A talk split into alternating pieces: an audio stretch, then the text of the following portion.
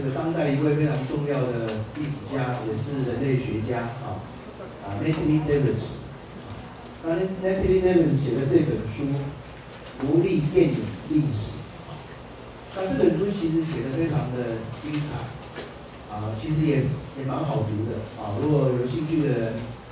也可以考虑把这本书当做那个啊第二次的心得作业的报告啊。那这本书里面，他描写很多有名的电影，里面都在探讨，或者是有描述到奴隶的这种文化跟处境啊。那他用他用不同的电影把它分类，然后把它放在不同的章，来呈现不同的主题这样子啊。那特别我选的第四章哦，给大家。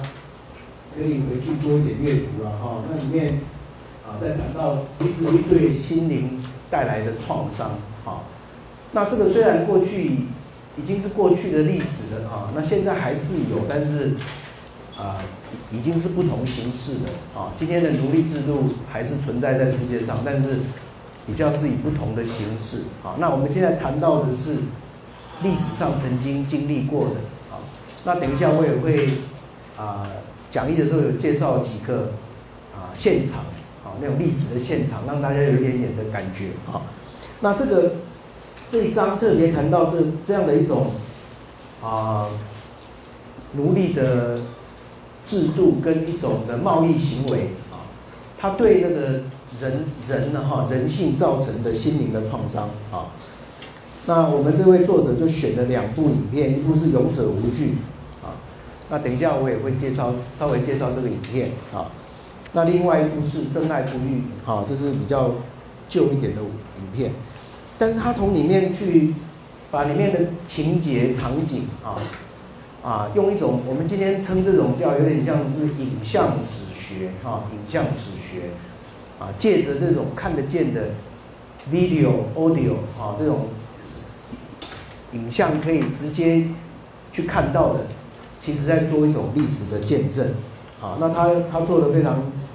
啊详细的一个分析跟解读，啊，所以有兴趣我们回去有时间啊，这章可以给大家做参考，可以阅读一下，啊，那希望引起大家对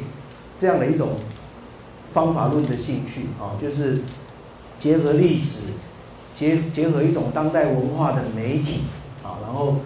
去探讨历史发生的一个事件跟场景。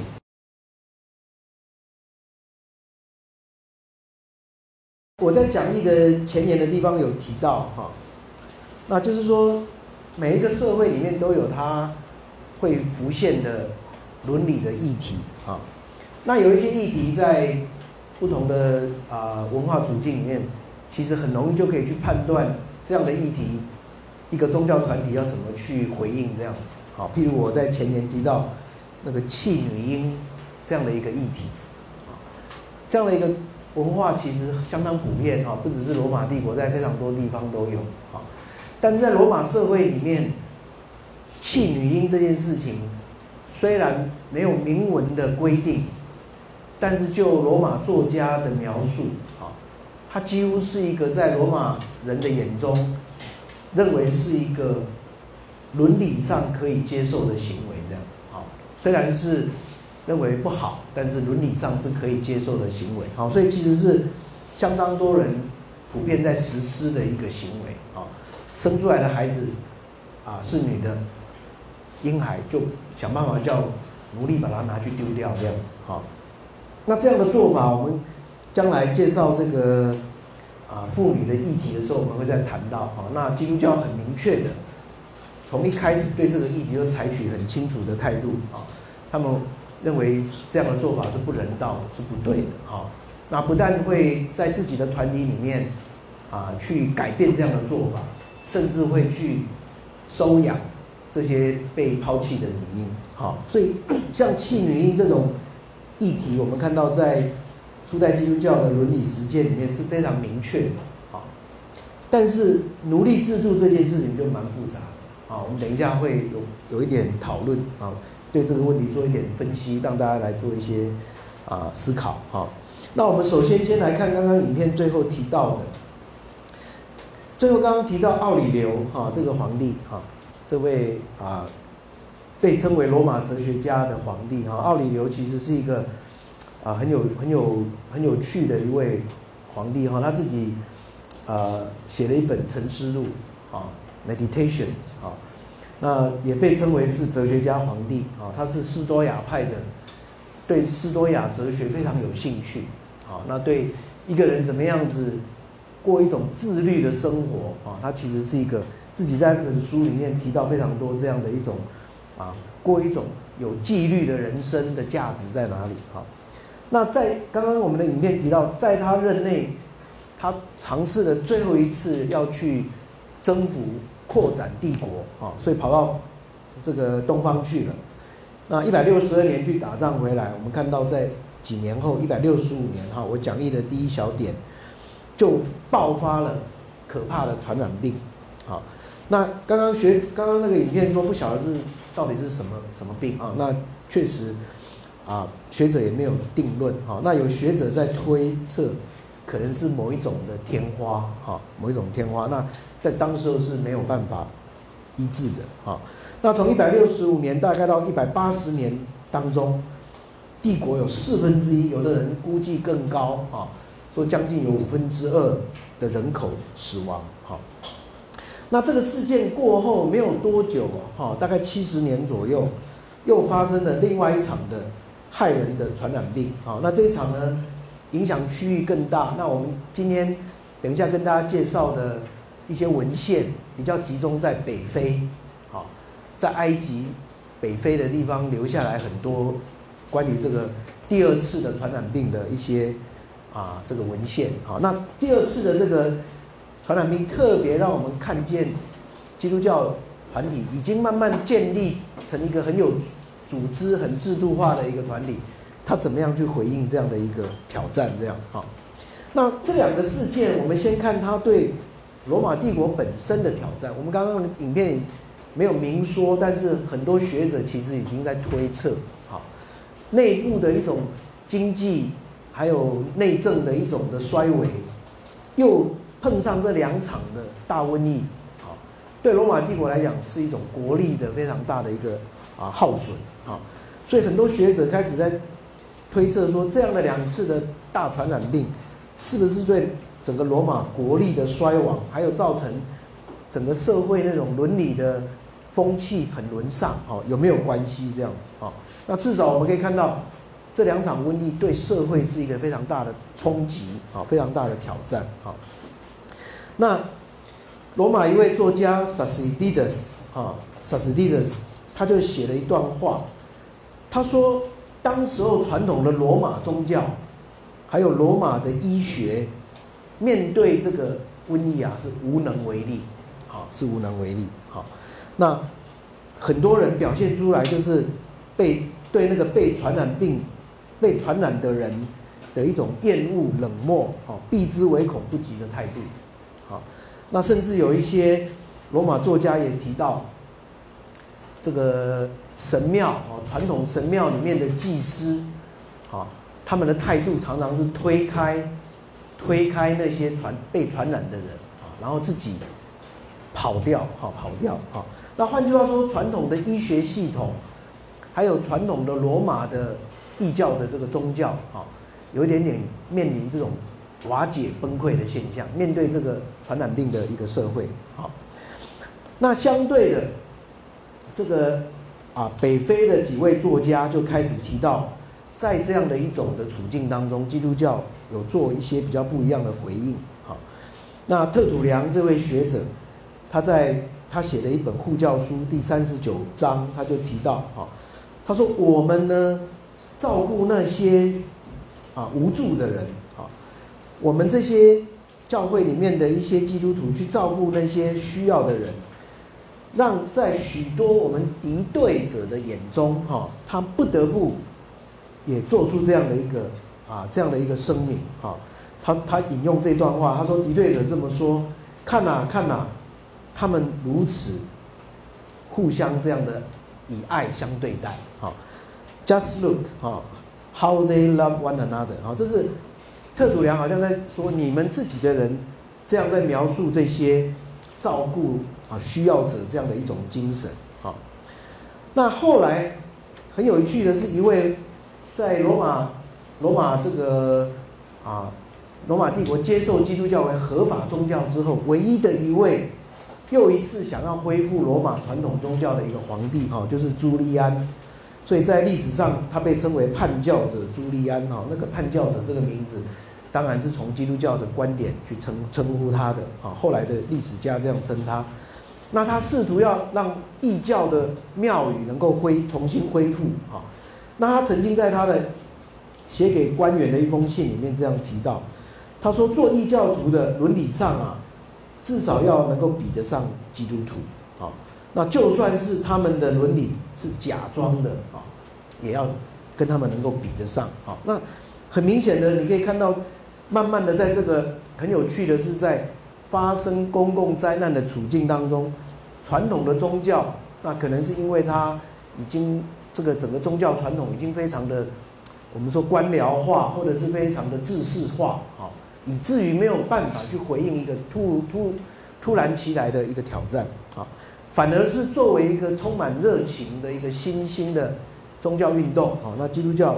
在这个过程当中。有表现出比较好的一个回应，哈。那特别我们今天看到的最有名的一段啊见证，或者是说记录，就是在北非的亚历山大，啊。我的讲义的第五小点，啊。那在这之之前，我先提到，当时候有一份啊初代教会自己写的教会的法规，啊，叫做使徒规章。在这个规章里面就规定，教会里面有不同的领导者。有长老，有执事，有主教啊。那里面特别提到执事这个职分啊。他说执事的职分是什么？就是专门照顾那些生病的人啊，这种生活呃呃呃生病为呃这个怎么讲病弱的人啊，infirm 就是一些病弱的人，穷人，还有那些啊我们今天称为啊这个身障的人啊，那。执事好像是教会伸出去的一只手啊，专门去照顾这些啊社会的弱势者啊。那我们回到第二场的那个大传染病的时候，就看到亚历山大主教戴奥尼修啊，那他在两百六十年的时候写给他一个朋友的一封信啊。今天这封信有留下来，被称为复活节信函。在这封信的内容里面，他就提到，当时候我们的。在亚历山大这个地区，基督徒比别人表现出更多关照需要者的英勇精神。好，他说我们的执事，他特别提到执事这个职分，我们的执事，那还有一些长老信徒啊，他们勇敢的出去照顾那些被染病的人。好，他用一个非常生动的表达方式，在信件里面说，他们对方染病者的死亡就。不幸的转移到他们身上，啊，转移到他们身上，啊，那他们呢，勇敢的承受这样的一个，啊，这样的一个，啊，挑战，好，那非常多的教会的领导者，因为照顾当时的这些病患，啊，那自己本身牺牲了，成为受害者，好，那戴奥尼修在最后讲了一句话，好，说这些去照顾这些公共灾难而死的人。在我的眼中来看，就好像殉道者一样，就好像殉道者一样，好。那殉道这个概念，我们将来有一个主题会再来谈，好。换句话说，这个在这个初代基督教的这个团体当中，已经把这样的一种勇敢付出、哈牺牲去照顾需要者这样的行动，看为好像是在被迫害的时候。勇敢去殉道这样的行为很很类似这样哈，那我们呃看几张图片哈，这个奥利奥里留的时候比较没有留下什么文献哈，但是到了第二次就是两百五十年的时候，就是安东尼皇帝任内发生这第二次大瘟疫，我们看到很多的这个啊旧的这些艺术史上面就留下一些图像哈，就是那些。患病的人啊，有人去照顾他们啊。那特土良刚刚提到他介绍的这个北非教会的一种啊那种表现出来的一种伦理的态度。好，那朱利安刚刚提到他啊，做一个皇帝，当时候曾经啊对异教徒提出一个挑战。好，那这一位就是我们刚刚提到的戴奥尼修啊。那因为他留下大概有七八封的很长的书信好，那这些都成为很好的历史文献啊。那特别是右边这张图，就是在描写他所提到的场景啊，就是当时候有一些在瘟疫当中生病的人啊，那教会里面的这些被任命有职分的，像长老或执事啊，他们就会出去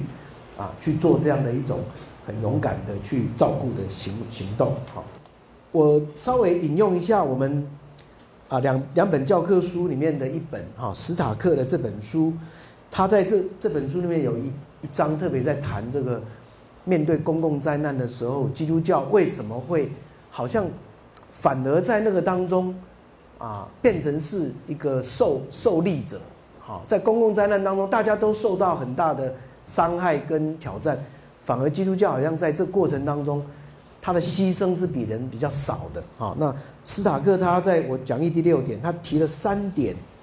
的诠释。好。那这三点其实跟他使用的理论是有点像的，好。首先第一个，他提到像居普良另外一位北非主教所提到的，这是一种相对的一种的冲击，哈。瘟疫对当时候存在的异教跟希腊哲学提出非常大的挑战，啊。这挑战主要在两个方面，一个是对突然而来的这么巨大的一种的。公共灾难没有办法提出解释，为什么会发生这样的事情？好，第二个是没有那种能够去回应的能力，去安慰那些需要的人。然后刚刚已经提到了，好，所以比较起来，基督教似乎对这个灾难有提供一个比较好的诠释。这个诠释通常是比较属于一种传统的基督教诠释，哈，就是说在人世间本来就会碰到灾难，好，但人的生命不会因为这样就完结啊！在这个世界当中，面对灾难的人，有勇敢去回应的，在将来会有好的一个报上。好，那这样的一个诠释不一定所有人都能接受，但他至少提出一种的对灾难的一种的诠释。好，那更重要的不是诠释这件事情，而是一种的伦理的实践。好，所以 B 小点。史塔克说：“基督徒这种愿意去照顾在自己团体之外的人，啊，将他的这种关怀的态度延伸到周遭的，我们今天说社区或者生活的这种啊，生活的这种啊啊，这个生活圈子之外，哈，成为一种的啊基督教的特色，啊，那这样的一种态度有两个很明显的一个。”影响第一个就是内部基督教团体的伤亡率本来就会比较低，好，因为勇于照顾患者这种精神，会让这个团体本身跟外面的团体就比例上来比，好，伤亡率会比较低，好。那另一方面，则是变成一种的见证，好，经过大灾难以后存活下来的团体，通常也成为一种的见证，好。那史塔克认为，这样的两个面相加起来，哦，把它加起来，好像就可以让基督教在当时候整个罗马社会受到这样的一种的冲击，人口比例降低之下，相对的基督教好像是啊凸显出来。哈，那最后一点，他自己过去我们上次有介绍过他的一个人际网络的复从理论。啊，那这个理论我们上次在介绍家庭教会的时候也有提到。哈。呃，斯塔克认为，最好的一种宗教团体的传播方法，就是借着一种小的团体啊，亲密的人际网络，让人在参与之一段时间之后，愿意去 attach 啊，去服从在这个团体里面。好，那他提到灾难的时候呢，特别会把那个传统的人际网络给打破。啊，他用的语言当然是说。那个 detach 啊，疏离，啊，每一个人都活在一个旧的人际网络里面。但是发生大灾难以后，家庭破碎了，社区瓦解了，旧的人际网络疏离了。好，那人的那个旧的社会连接感疏离的时候，基督教这个团体提供了一个另外的人际网络，让一些人愿意去加入这样子。好，那根据这样的一个三个面向呢？我我们如果翻到啊第二页的部分啊，斯塔克他的结论就是说，整个这样比较起来，基督教好像在跟当时传统的罗马宗教比起来，就公共灾难的这件事情上的回应哈，是有一个啊胜出这样的一个表现啊。那异教的落败，主要在社会跟灵性上没有办法去回应这么样突然其来的又这么浩大的一个巨大的。危机的挑战，好，那新兴的基督教并没有完没有完全能够回应，但至少它扮演了某一种回应的角色，好，所以这个是第一个部分，我们啊看到这个啊在瘟疫这样的公共灾难当中，特别是史塔克的理论啊，给我们有一些啊可以思考的地方。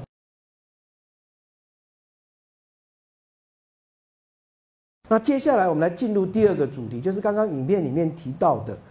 这个奴隶的这样的一个啊处境，好，那我在讲义前面一开始先稍微介绍一下整个罗马社会里面的这个社会阶级跟社会的一种的分类是怎么样的一个处境啊。我们今天看到罗马社会的阶级基本上分成四类的人，好，那前面两类的人是自由人，好，那第三类是新的自由人，好，那最后一类当然就是奴隶。在这当中，贵族最上层的贵族是少数人，啊，是最少数的。他们主要是由哪些人构成的呢？像元老院里面的这些贵族，或者是军人的，啊，这个 equestrian 就是这种骑士的贵族的军人的，啊，军人的属于军人这个系统的。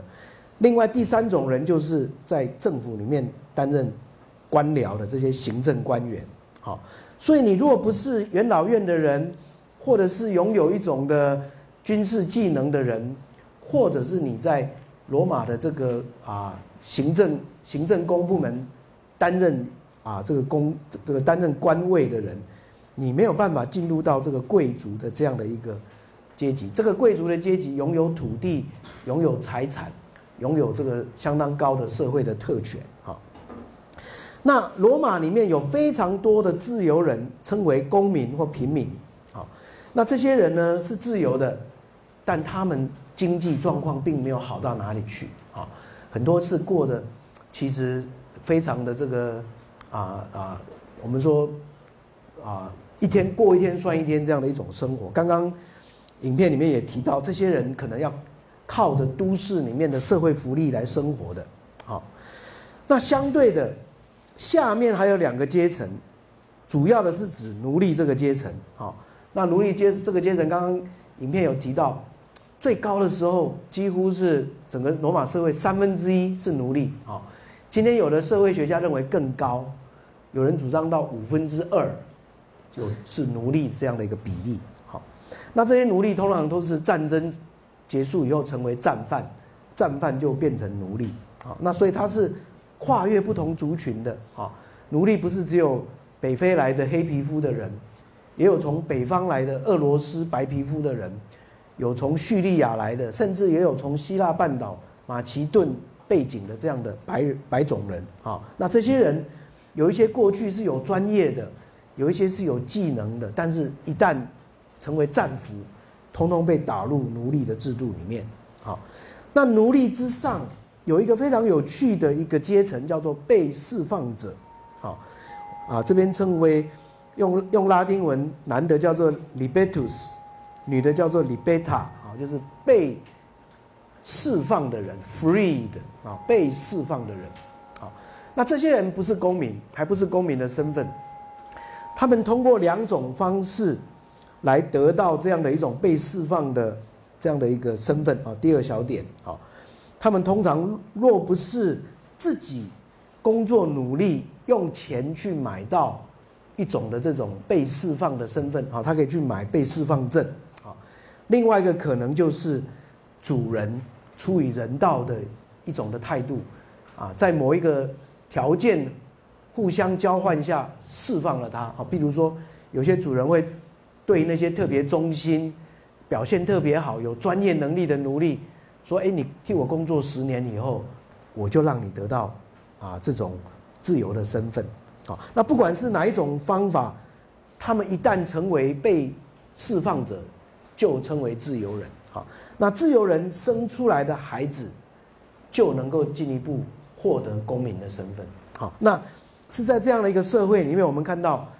从奴隶到公民中间有一个稍微可以爬升的阶级，就是这个被释放者这个阶级。好，那我们看到在基督教的团体里面。很多的成员都是属于这个阶层的人，就是那些从奴隶社会争取到得以自由的这个阶段的人。我们继续来谈这个啊奴隶制度的部分好，那我们会从这个罗马啊这个时候的处境，会会往后延伸哈到呃中世纪，然后甚至到近代的一个啊一个延伸思考哈。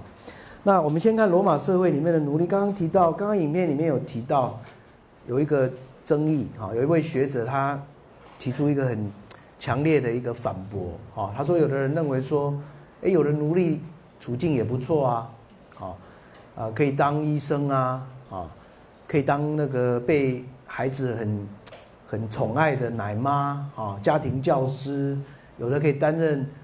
啊，家里面的管家、女管家等等这样子啊，那确实我们看，在罗马社会里面，因为不同的奴隶跟不同的社会处境不一样，在偏远的乡村地区，在农场、在矿坑，奴隶当然是过得非常不人道的生活，集体的劳力的付出这样子哈，但在都市的这种都市生活里面。奴隶就比较多元，工作的机会也比较多元。好，那啊，我们看到像呃奴隶市场，哈，奴隶市场在买卖的时候，其实不同的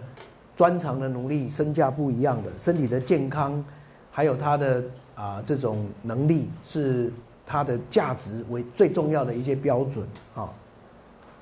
那确实。很多在罗马社会里面的医生，哈，是由奴隶担任的，哈。刚也提到像管家、美法师，哈，还有一些奶妈，哈，这些都算是奴隶里面比较有一种专业跟经济能力的，哈。那我在讲义讲义里面提到，当时候甚至到后来奴隶社会发展到一个成熟地步的时候，有很多得到自由的奴隶。其实他的经济能力甚至会比一般的贫穷的平民还高哈，所以，我我们看到有一种现象，就是在我讲义第二页的那个第三点提到，有一些身身份是自由的妇女，甚至会嫁给不自由的丈夫啊，就是因为经济上的考量啊，两边互惠，这个奴隶借着娶一个自由的妇女，哎，可以得到自由，那。他能够提供这个家庭经济的这种的资源，哈，这种 case 也有啊。那但是整体而言，我想刚刚影片的那个学者讲的是有道理的。就整个奴隶制度存在而言，是非常不人道的啊。那啊，也不能用这种说有少数有一些特例啊，要来啊要来证明说，哎，奴隶制度也不是真的那么不人道，哈。所以这个我在讲义第二大段那边提到的。比较是提到说，在那个过程当中，有很多奴隶，他其实是非常认真的，在那个社会的阶层当中往上爬升。好，那这个当中，基督教在这这样的一个处境当中扮演某一种角色，有时候是给予这些奴隶一种的帮助，给予他们一种灵性的力量，去面对他们的挑战。好，但很清楚的是，我们看到整体而言，当时候的重要的基督教的作家。还有这些领导者，并没有直接对这个制度提出挑战。好，那这一点是我想是很清楚的。我们看我讲义的第六小点，我有做了一个小小的整理。哈，就是基督教基本上并没有挑战奴隶制度，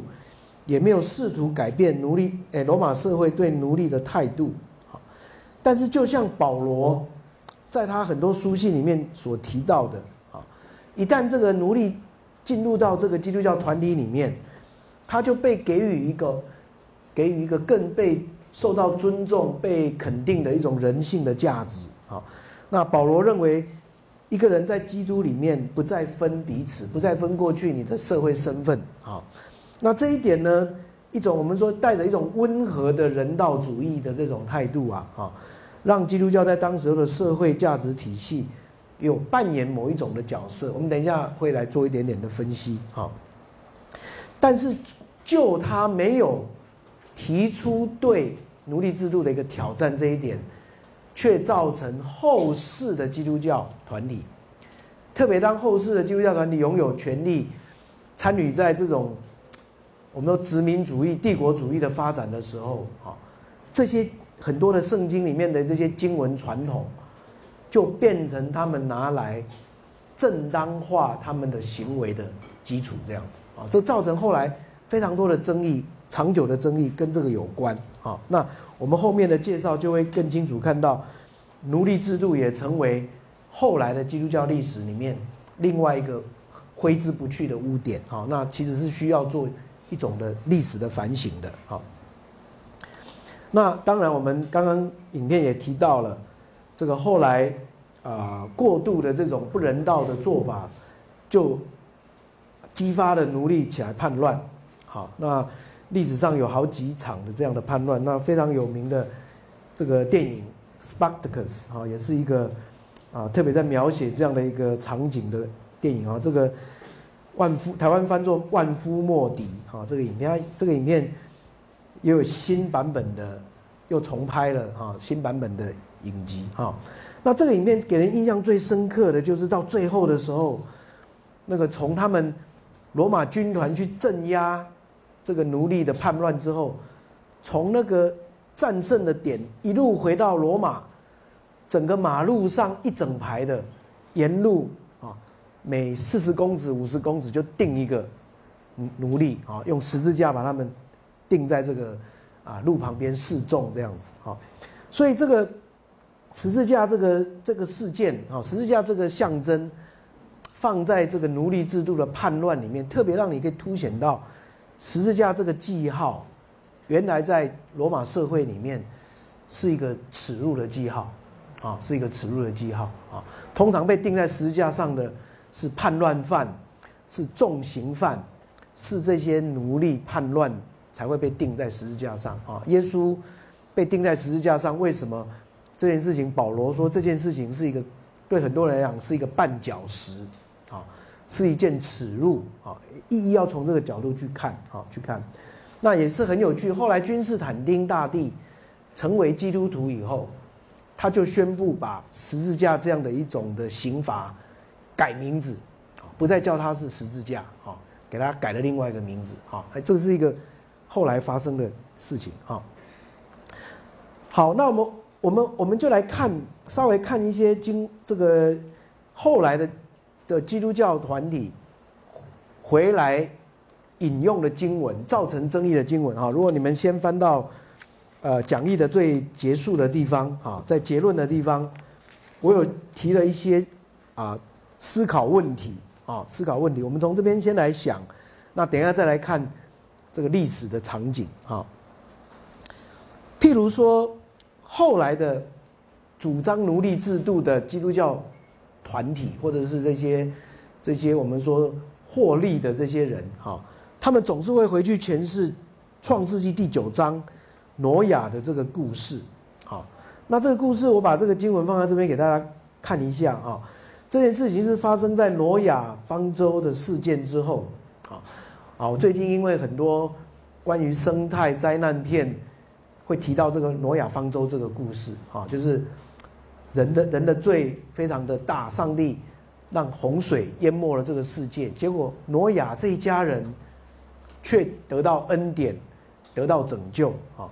那故事是发生在挪亚这个家族得到拯救，洪水退去以后落地，才发生这个故事。就是挪亚呢自己种了一个葡萄园，好，而且还生产美酒这样好。那后来呢，故事发生就是。挪亚喝醉了，好，喝醉了。这边有听到啊，他喝酒喝醉了，就他没有穿衣服，躺在帐篷里面，啊，那这段经文提到他的儿子其中一位，第二位韩，啊，韩就是迦南的父亲，啊，看到他父亲赤身肉体，就跑出去告诉他另外两个兄弟，这个闪跟亚佛，好，结果这两个兄弟比较聪明啊，他们知道父亲的那个罪态很难看，他们也不敢去羞辱他，或是看见他就。倒退着走，哈，用衣服去把这个父亲遮盖他的赤身肉体的丑态，哈。那这个事情结束结尾是什么呢？就是一个很有趣的一个啊谴责啊。挪亚醒过来，酒醒过来以后，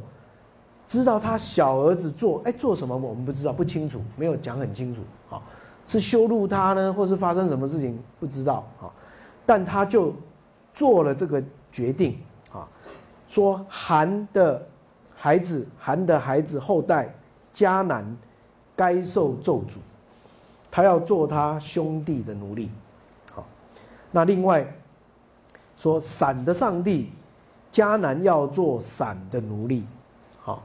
要赞美上帝闪的上帝。好，愿上帝让亚佛繁盛，愿他的子孙跟闪的子孙同住。迦南要做亚佛的奴隶，好，所以三个兄弟哦，哈，这个闪、含、亚佛，后来根据这套这个故事发展出来的一套理论，就说这个人类里面最重要的三大人种的源头啊，是从这三个兄弟发展出来的。好，那闪族就是我们之前提到的那个反闪族主义，这个闪从这里来的，好。包括犹太人，包括今天的一些阿拉伯人，都属于这个闪族这样子哈。韩呢，则是指北非的这些黑人，还有他们的后代迦南，就是属于这样的这个支族的。好，亚佛呢，则被诠释为就是后来的雅利安人啊，我们一般说的印欧民族啊，包括今天印度的人，这个西班牙的，还有后来的白白种人的后代。好。那所以，如果人类学用这样的一种诠释的话，那回到刚刚这个经文，哎，好像发生这个挪亚喝醉酒的事情之后，就注定这三个不同的民族的后来的命运会不一样。有一些人好像注定要当另外另外一个兄弟的后代的奴隶这样子。好，这个经文后来常常被引用。那最有名的近代的历史。就是在南非，好，在南非，南非的种族隔离制度，很多白人就用这段经文来解释种族隔离制度是合法的。这样，好，那这个经文今天当然，我想很少基督教团体会这样去解释它了啊。但是在过去，这个经文变成有非常不好的影响。好，另外一段经文，我在。思考问题的第二小点有提到，哈，那保罗怎么看待这个奴隶的制度呢？啊，那保罗他在哥林多前书七章写给哥林多教会一封信里面讲了这一段话，啊，这段话也不容易去诠诠释它，啊，但是读起来很像保罗是尊重存在的制度，不愿意去改变这个制度，啊，保罗这么说。每一个人被上帝呼召的时候，就应该要继续保有被呼召的时候的身份。接下来他就说呢，如果你被呼召是奴隶的身份，也没有关系。如果有机会得自由，赶快就争取自由。好，但他并没有说你被呼召你就不要再当奴隶了，没有这么说哈。他说你是什么身份？你就要保持那个身份，好。那奴隶盟主呼召，已经是主所释放的人，好。一个自由的人蒙召，反而是成为基督的奴隶。哎，保罗用一种宗教观点，好像要重新去诠释这个处境，但并没有去处理真正的社会身份。好，他好像告诉奴隶说：“你今天被耶稣呼召了。”你已经是被释放的人了，就像是社会里面的那个 free man 一样，你是被释放的人了。好，那另一方面，他跟主人说：“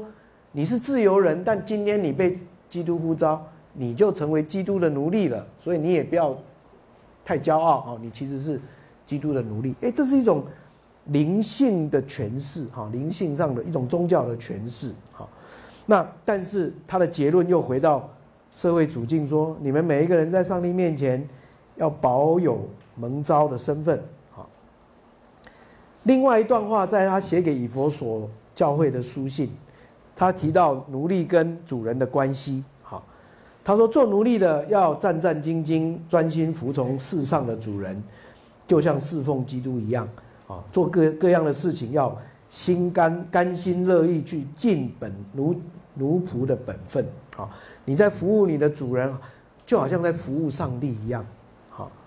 那。每一个人都会按照他的行为得到报赏，好，所以没有处理任何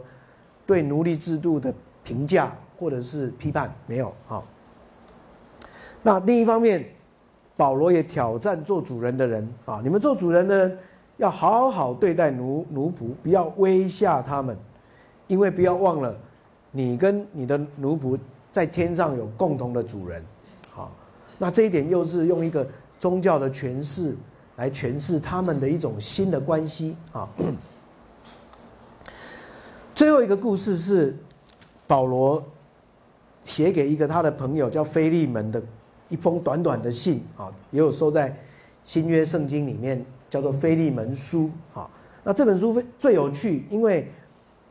里面提到他一个奴隶叫做阿尼西摩啊。阿尼西摩本来是菲利门的奴隶，结果。可能受不了那个痛苦哈，受受不了那个苦就逃脱逃了啊，脱逃了以后辗转的到很多地方信了耶稣，结果成为保罗的童工哦，成为保罗好像他的儿子一样，保罗照顾他好。那现在呢，保罗写信给菲利门说，我要叫你的奴仆阿尼西姆回去你那里。好，哎，接下来这段话就是保罗写给这个主人菲利门的信。非常有意思，你看保罗怎么在谈他们的关系啊？他说：“阿尼西姆之前暂时离开你，或许是要让让你永远留着他。好，意思说他现在跟你有一个新的关系了。好，现在他不再是奴隶，而是远高过奴隶。好，因为他已经是基督里亲爱的弟兄啊。他对菲利门这么说。好，对我来说，他确是如此，何况对你？”因为你们既有主仆的关系，又是主内的兄弟，所以如果你把我当做亲密的朋友，你就接他回去，像接纳我一样。哎，保罗是劝这个脱逃的仆人回去主人那里，他劝主人要好好接待他啊，然后也告诉他，你们虽然还是主仆，但已经又有一层不一样的关系了，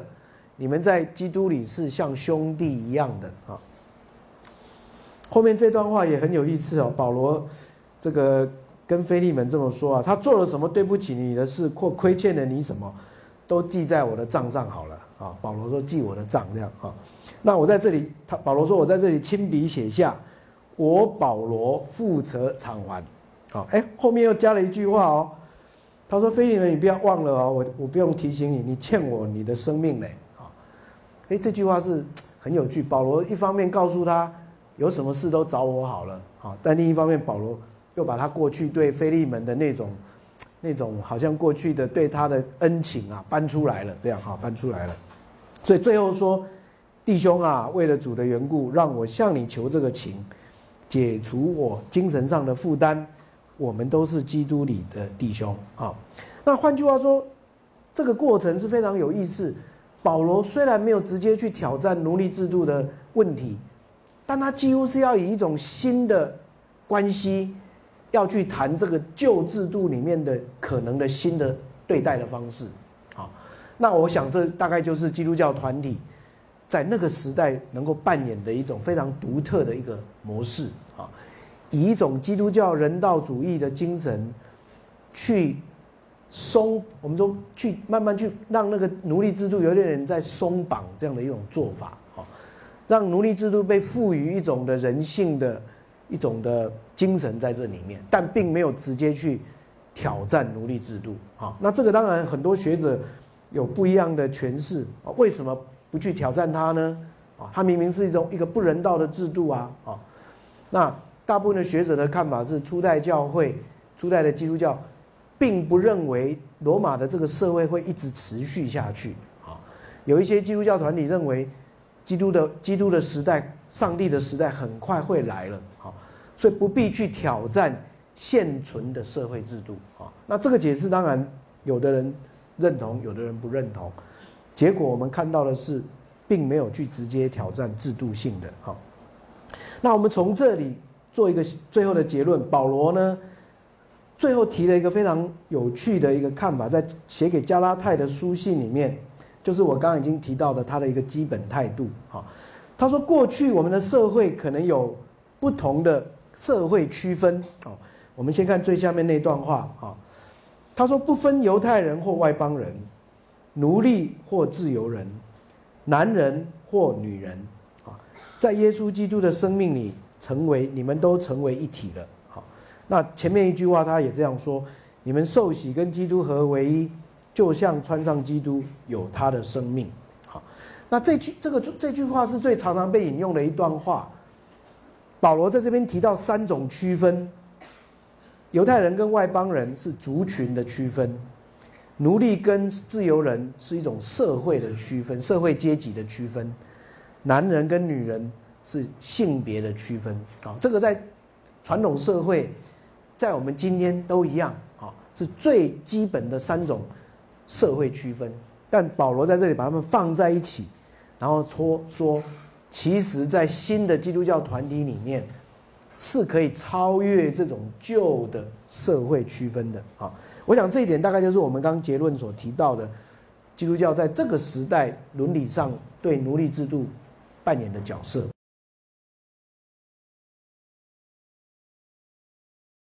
下面呢，我就要回到延伸思考的部分啊。如果你们回到呃讲义的第二页的地方啊，在第二页下面这边，我开始呃带带着大家来思考这个后来历史上发展出来的一些问题啊。那也是我们今天发给大家的。那篇文章哈里面所谈到的一些议题哈，就是这个奴隶制度在历史上它所造成的影响啊，对心灵的一种的创伤的意的那个那个意涵在什么地方哈？那我第一次接触到这个议题是一九九九年哈，我有机会啊去到巴西的萨法豆这个地方去开会啊。那巴西萨法豆是从非洲转运奴隶。到拉丁美洲的最重要的一个集散中心，好，那我第一次去到那个奴隶市场的那个历史现场，去那里参观，哈啊，看到那个地方现在已经是一个不再是旧的历史场景了，它已经变成是一个类似是一个古迹的地方，哈。那奴隶在那个地方被重新整理，哈，用我这边写的语言，哈，被重新整理，身体要清洗，一站一站的，哈。然后检查身体，身体不合格的就被打退，我就丢在就丢遗弃在当地，从非洲被送到巴西，结果就留在巴西的地方。哈，那把奴隶分类，最后奴隶如果没还没有接受基督教信仰的，把他们施洗，好，把他们施洗，好，那结果呢，就从那里一船一船的运送到各个需要的地方，到欧洲。到中美洲，到北美洲这样子，好，那呃，我当时候在那边印象很深刻的就是，在萨瓦豆这个地方，今天非洲奴隶的后代，还有拉丁美洲的文化很有趣的结合在一起，好，这个地方在巴西叫做巴西亚的地方，是一个非洲文化跟拉丁美洲文化混杂的地方，今天那边是有最多的音乐舞蹈。还有这种艺术的一个非常有趣的发展的地方哈，多元文化交织的地方哈。但是回到我们的主题是，我在第一次看到那个历史场景的时候，看到了那个在奴隶贸易的过程当中，啊，基督教会当时候是站在跟这个奴隶贸易主人站在一起的立场啊，而且是祝福他们所做的行动好。那下面要给大家看的是我。第二次哈，啊，两千零四年有机会到非洲的戛纳，好，那有两个联合国的这个教科文组织已经被列为教科文组织的历史古迹的两个城堡啊，一个城堡叫做角岸堡，另外城堡叫做 Elmina 啊，艾米纳堡啊，那这个地方在加纳的海边啊，啊，这是角岸堡啊，那现在是世界。啊，遗遗产、文明遗产的一个地方啊。那当年呢，是一个军事堡啊，啊，布满了军事的这个这种啊武力哈啊，还有很多大炮留在这个地方啊。它其实是一个防卫非常森严的一个奴隶的集散地啊。那这里面呢，你可以看到一个一个的地牢啊，有男性的地牢，有女性的地牢啊。地牢里面呢，一个地牢通常大概可以啊睡大概六十个人到八十个人，好，那这些奴隶被送到这个地方来做同样的事情，重新整理，好，被分类、健康检查啊，然后等待传奇，传来的时候就一传一传的被送出去，好，被送出去，好，那在这个地牢里面，其实你会看到。是非常的阴暗潮湿的，好，那通常在这边会住两个礼拜、三个礼拜、四个礼拜，哈，等到传奇来了，他们就准备上船，那迈向不可知的未来，哈。那这个我在我在讲义第三页有提到，哈，这个经验呐，哈，一一一个在这边读到了一段经验啊，就是说，哎，当时候我们在那边参观的时候啊。哎，有一位这个美国美国黑人呐，哈，他就他就突然很很有这个感触，就就发发表一段讲话，他说我呢是奴隶的后代，好，啊，你们张东这边有我们去开会参观的，有有荷兰人、英国人、美国人啊，有一些是欧洲的啊，这个法国人、意大利人，然后你们你们呢，有一些人则是奴隶主人的后代。好我们今天奴隶主人的后代，跟奴隶身为奴隶后代的，我们一起聚集在这里，好像一起在追思默想过去的历史场景。哈，他说他有很深的感触，这样子。哈，啊，确实，我想这个对奴隶制度的一个奴隶贸易的一个认识，其实应该带来更深刻的历史反省，应该是一个非常重要的的地方。哈，那这个宝呢？最后的一个啊关键的一个场景，就是这个被称为不归门的这个啊走出去外面的一个门。大部分的奴隶被送到这个地方，都放在地牢里面，在那边这个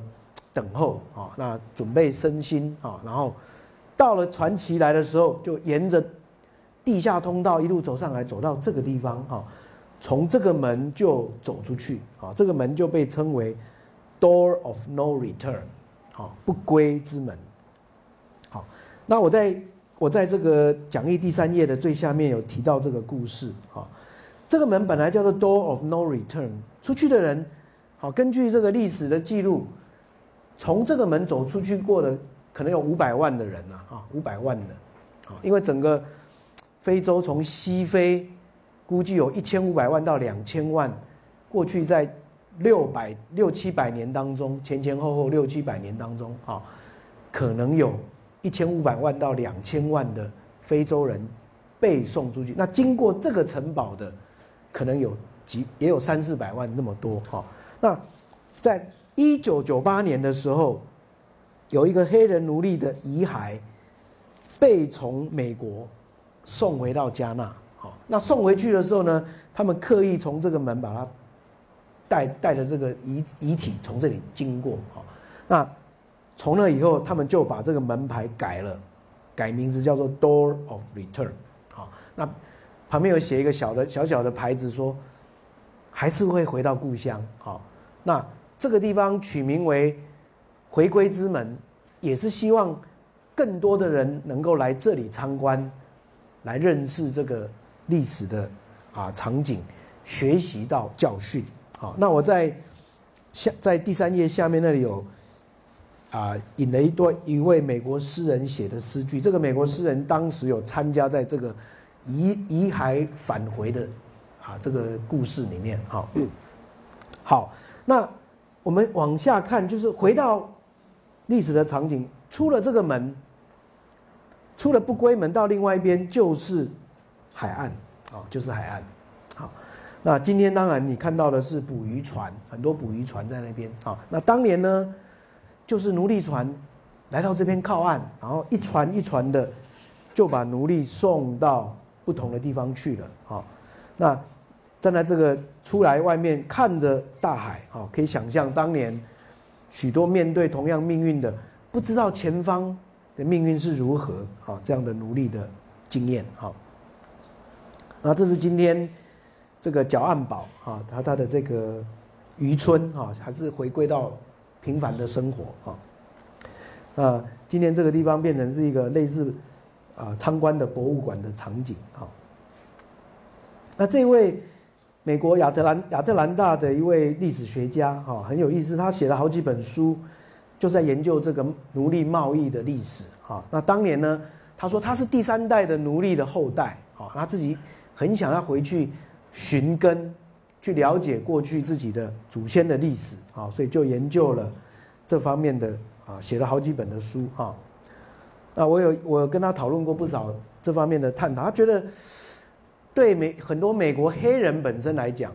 其实他们也很很少去了解这段这段历史啊。那如果没有去了解这个历史，他觉得他自己好像没有找到他真的自我啊，没有去经过这一段。哀伤的历史去重新去思考，好像他不认识自己的身份认同一样啊！我觉得这个反省也是蛮深刻的哈。那我们今天回去看这段历史啊，当年呢就是这样的一个奴隶贸易的一个一个路径啊。我在从讲义的第四页开始谈到这一段贸易哎奴隶贸易的历史啊，十四世纪末开始到十五世纪。航路发这个，我们说这个航大航海的航路连接起来以后，就开始了这样的一个情形哈。从非洲内陆许许多多被抓到的奴隶，被送到西非的这个海岸的地方哦。我们刚提到的加纳的这几个堡就在这个地方哦，就是在西非的这个啊，其实是最安这种航路上最安全的一个地方哈，在这里。然后从这几个点就被或者送到拉丁美洲。刚刚我提到的第一个我去的这个场景就是巴希亚，好就在这里，就是萨巴多这个地方，啊，是离非洲最近的一个地方，啊，那很多非洲奴隶首先被送到这个地方，有的就直接一路就送到欧洲，送到北美洲，或送到中美洲的区域，哈，这样的一个场景，有人就把它称作是一种。三角贸易的一个贸易的一个系统，好，那你可以看到这个这样的一个系统越发展越有制度啊，而且变成是获利非常高的。不同的国家为了这样的一个贸易互相竞争啊，我在讲义的第四页有提到，参与在这个过程当中的早期是葡萄牙人呐、西班牙人呐，后来荷兰人。北非的诶，北欧的丹麦、法国、英国纷纷都加入啊。那到最后，英国人成为最大的一个奴隶的这个啊市场的拥有者啊。我们看到到一百到一第第十八世纪末年的时候，英国人的垄断权呐，所经营的这个奴隶的买卖，几乎是其他国家所有总数加起来的四倍之多。好，所以英国人，我们要追结论的地方会提到，英国人的基督教团体开始发动废除奴隶制度，也是因为这个制度在英国是最根深蒂固的一个传统。哈，那所谓的三角贸易，其实是一个非常获利非常大的贸易。哈，从欧洲、从北美洲，他们把加工的产品送到非洲去卖。所以船从来不是空的，船从来不是空的啊！把这些加工产品送到非洲去卖，然后从非洲就载的奴隶，然后载的一些其他的啊啊，我们说在地的这些啊呃原原原物啊原物的这些产品送到北美洲或去欧洲欧洲哈，这个三角贸易变成一个获利非常好的一个啊贸易系统哈。那一八一七年有一位画家画了这幅很有趣的画啊。在这个阿香体阿香体这个族群的一个庆典，啊，这是这个这个在今天的这个啊呃 Nigeria 奈及利亚附近的地方，啊，这个阿香体这个族群，他们每年都有这个 Yam 的庆典要么就是我们的鼠，哈，白鼠，哈，他们种的那个白薯，好，那那个白薯是他们最重要的主食。每年庆祝这个样的丰收，这样子啊，所以这张图你前面看到的是一个好像很欢乐的场景啊，在庆祝一个这个白薯的这个庆典。可是你有没有看到后面啊这些啊奴隶贸易商的旗帜已经在后面飘扬？哈，英国的旗子在那边，还有其他的哈。那这个过程，我们今天回去想象奴隶的这个贸易。的过程当中，那个心灵的创伤啊，这是我们今天分给大家的那篇文章里面提到的这个概念。我们等下会慢慢会发展出一个很重要的一个主题，就是 middle passage，中间的航程，好，中间的航程，好，对一个被抓到的奴隶来讲，他很希望明天就到达当奴隶的地方，好，但不可能。这中间还有很长的路要走，好，就算他平安的、顺利的去到那个地方，这个过程已经是最大的一个挑战。好，那我们看到很多的这些啊图画在描述这样的过程。好，这是在塞内塞内加尔，奴隶被抓到的时候，从内陆被一路运送。好，那呃今天的。给大家的文章里面提到的第一篇第一个电影就是这个《阿米什塔》啊，《阿米什塔》勇者无惧啊。那我不晓得有没有人有看过这个影片哈？这是大导演斯皮伯拍的啊的后期的影片。好，斯皮伯呢啊拍了好几部非常啊我们说带着严肃的主题的影片。他拍的第一部有严肃主题的影片是关于。啊，女女性意识的题的主题的，好，我们将来介绍妇女的时候也会稍微带到啊，这个紫色姐妹花哈这部影片非常精彩的一部影片啊，可以说是他我觉得是拍的最好的一部啊。那后来他又拍了好几部，包括探讨他自己的族群犹太人的这个辛德勒名单，我们上次介绍。那这一部勇者无惧，则是在谈一个真实的历史故事。好，那这个。阿米什塔啊，这这个大家可以看到它的历史档案，啊啊，今天这个它里面的一些旧的呃历史的文献，还还是让大家可以去研究去探讨啊。它其实发生的事情是一个一艘奴隶船啊发生叛叛变啊，那奴隶呢在一位很勇敢的领导者领导下，他本来就是一个酋长一个头目啊，他起来带领奴隶。杀死了这个奴隶主人，但是呢，他们不具有航海的这种技术啊，想要把船开回到非洲，可是这个很不幸的，里面的水手，西班牙水手又骗他们啊，所以船一路就开开开开开到这个波士顿的外海啊，在北美洲的东北东北角的地方啊，这个登陆这样子哈，所以这个事情就发生，就是在这个事件当中。这一群奴隶，他们的财产权归属是谁？发生一个非常有趣的争议。好，这艘奴隶船，法国的女王女王有股份，西班牙商人觉得他有，他们有拥有权。美国的国防部认为这个船既然在美国东北岸、东北海角这个登陆，就属于美国人的财产。哎，大家都在那边为了。到底这一群奴隶的所有权是属于谁的？发生这场非常有名的世纪的大审判。好，那后来美国的前总统这个亚当哈就出来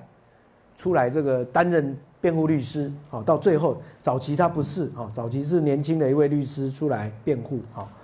那这故事到最后当然就是很有趣的是那个经过这个这位前总统亚当的一个辩论之后，法官裁决。奴隶自己拥有自己的所有权，哦，这些奴隶拥有自己的所有权，当庭就释放，啊，当庭释放。这故事是一个非常有趣的一个，我们说一个 happy ending 啊，它是有个很好的结局的一部影片，啊。但是影片里面，如果你有看这个影片，就会感受到，它最重要在反映的主题是这个 middle passage，所谓的中间航程或是中途航程。所有的奴隶都要去面对、经历这个中间的旅程的痛苦，啊，走路也好，坐小船渡过这个非洲的内陆啊，最后终于抵达海岸边，好，然后要集体被送上奴隶船，好，被载到这个某一个地方去。那《阿米什塔》这个电影就在描写这个奴隶船的场景啊。通常至少要六个礼拜到八个礼拜这样以上的航程，好。Middle Passage 这个字，在非洲的传统的 Swahili 的话里面叫做 “Mafa”，Mafa 的意思就是大灾难的意思，大灾难。所以奴隶制度变成一种盛行的文化之后，非洲人都知道，当奴隶就要就是 Mafa。就是大灾难的开始，好，你要经历这个中间航程，那想象这么多人被关在这个上面，不不听话的会被丢到海里，啊，食物不够的时候也会把人丢到海里，啊，在《阿米什塔》这个电影里面就有描写，有四五十位的奴隶曾经因为食物不够，被西班牙的。这些行行商把他丢到海里去，好，所以后来那个法庭的审判最后还判这些西班牙商人要入罪、要罚款，啊，这跟这个场景有关，啊。那有名的这个印度裔的作家拿破哈，他就写了好几本小说，啊，也在谈这个主题，哈。那我顺便跟大家介绍一下，这本没有翻成中文，啊，也是。书名就叫做《Middle Passage》，中间航程，他就在描写这个一个一个啊成为奴隶的人那种内心的挣挣扎。哈，那但是他另外写了一本书，这本书就有翻译了。哈，是《大河湾》。哈，《大河湾》这本书也一样在描写一个非洲社会受到奴隶制度的冲击。好，那左边这张相片是很有趣，这个拿破啊，因为他写的这个小说。特别是《大河湾》这本书，好，他拿到诺贝尔文学奖，好，啊，领奖的时候他自己忍不住就哭出来了，啊，这是一个一个一个作家很真情流露的一个表现，哈。那所以中间航程是我们可以看一些这些画家画的这个图像，哈，在一艘船上面，这个人好像被当货物一样这样堆积在那个地方，啊。这样的一个场景，加上那个过程，我们刚刚提到检查身体啊，啊被拍卖啊，啊啊如果脱逃的人，啊会被刑求，会被烙印，那脱逃的抓回来刑求啊监禁啊，这个过程都可以称作是 middle passage 啊 middle passage 啊，那在过去的奴隶制度里面用来。对付这些不人的不人道的器具，啊，这些场景是是很值得人去深思的，啊。今天在北美洲也留下很多奴隶拍卖的这种啊历史的遗址，美国到了一八六零年，为了这个就发生了内内战，啊。我们知道这个，我们看到图片上绿色的这些州。是反对奴隶制度的啊，红色的这些南部的州是为了经济的理由，必须坚持必须要有这个维持奴隶制度。好，那中间有一些没有做决定的州这样子。那很有趣的是，在这个奴隶制度的的发生战争的过程当中，美国所有的基督教会都分裂成两个教会，美美北的教会跟美南的教会。好，北边的教会反对奴隶制度。南边的教会继续支持奴隶制度，好，那我们刚刚提到的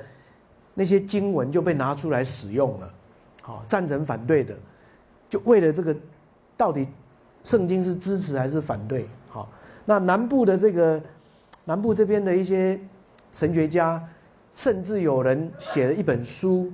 主张说奴隶制度就是上帝设立的一种人类存在的方式。好他的结论甚至说，有一天去天堂，天堂还有奴隶制度存在，这样，好，用这种方法要来证明说，哎，奴隶制度是上帝所允许的，好，所以这样的过程当中，我们可以看到，我们之前谈到的啊，这个初代基督教好像没有解决的一个问题，反而到了后代，在基督教的历史发当中继续发展成为一个重要的议题，哈。那我们当然知道，在美国。是因为经济的原因才会有这样的奴隶制度哦。那其实男女在这个棉花田的屯屯垦区都扮演非常重要的角色哈。也有一些啊类似是自由集集集社的这样的一些团体啊，他们这些是逃脱的奴隶，自己自己啊成为一个团体，到处飘荡好。那。后来北北方的美国的这个基督教团体就开始发展一种解救奴隶的一种的行动，好，他们就把这个行动就叫做 Underground Railway，好，像说地下铁路这样子，好，当然是象征的用语，不是真的一条铁路，是说有一条管道是让南方的奴隶可以脱逃跑到北边的，啊，所以有好几十万的奴隶。是借着这一条通道，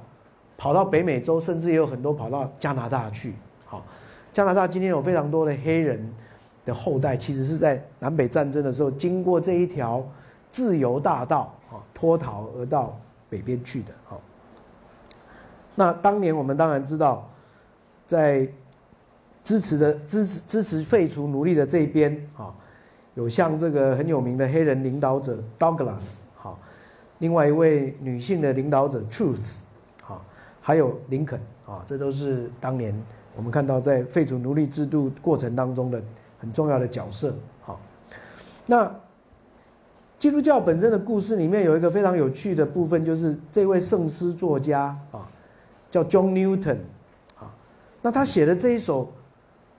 可以说基督教诗歌里面最有名的一首啊，有人说这是。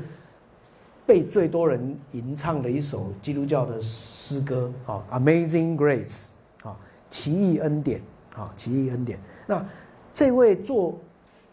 作词的这个作家本身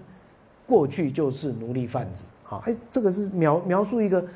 他自己一个非常大的一个转变，后来成为基督徒，他就觉得说那个过去的那种扮演的那种角色，让他重新去体会。自由的味道是什么？哈，那我讲义里面有提到，在讲义第四页的最下面，啊，对奴隶制度废除的运动，大概是在十八世纪末期开始，哈，有一些政治人物开始发动这样的一个运动，也有文学家开始做这样的一个废除奴隶的运动，啊，那在基督教的团体里面非常有名的就是这位 Wilberforce，哈，这个英国下院的。议员，好，那他其实是受到英国的宗教领袖卫斯理的影响，啊，那投入到废除奴隶的这样的一个角色，好，那几年前有一部电影也很有趣，就借用刚刚那位圣诗作家啊的歌词歌词，哈，Amazing Grace 作为电影的名字，哈，奇异恩典。那其实在这个电影在描写 Wilberforce 跟他这个团体。废除奴隶的角色，哈。那后来呢？我这个剩下几张图片把它看完，哈。后来也有奴隶啊得到自由以后，哎，成为非洲教会的最早的领袖，哈。其中这位非常有名的 Crawford 啊，他其实本来是是是奴隶，那后来啊成为自由人以后，他就成为非洲基督教本地基督教第一位的主教。啊，今天呢，很多人指出，在伊斯兰世界里面，好像还存在着奴隶贸易的行为。好，那这个是。呃，我打一个问号啊，让大家可以去思考，奴隶制度并没有完全消失在今天这个时代，好，在不同的文化处境里面还有存在，好，那我在讲义的最后一段，我也提到这个给大家思考的问题，啊，就在今天，现实上相当于奴隶的现象有什么？好，譬如非法的性交易，啊，用劳动来抵债这样的做法。那我们台湾有很多这些平民法律运动，很关心台湾有很多卡奴，啊，哎，这个是不是都可以算作是一种现代的一种不同形式的啊人人不人道的的奴隶的一种形式啊？所以奴隶制度是一个人类历史上值得反思的一个社会现象。好，那宗教团体在这里面扮演的角色，特别基督教啊。啊，也是一个值得啊深思的主题。好，那我们呃借着这些作品、这些啊文章啊，希望让大家对这个问题有一些了解。好，那也可以借这个机会一起来做一点点历史的反思。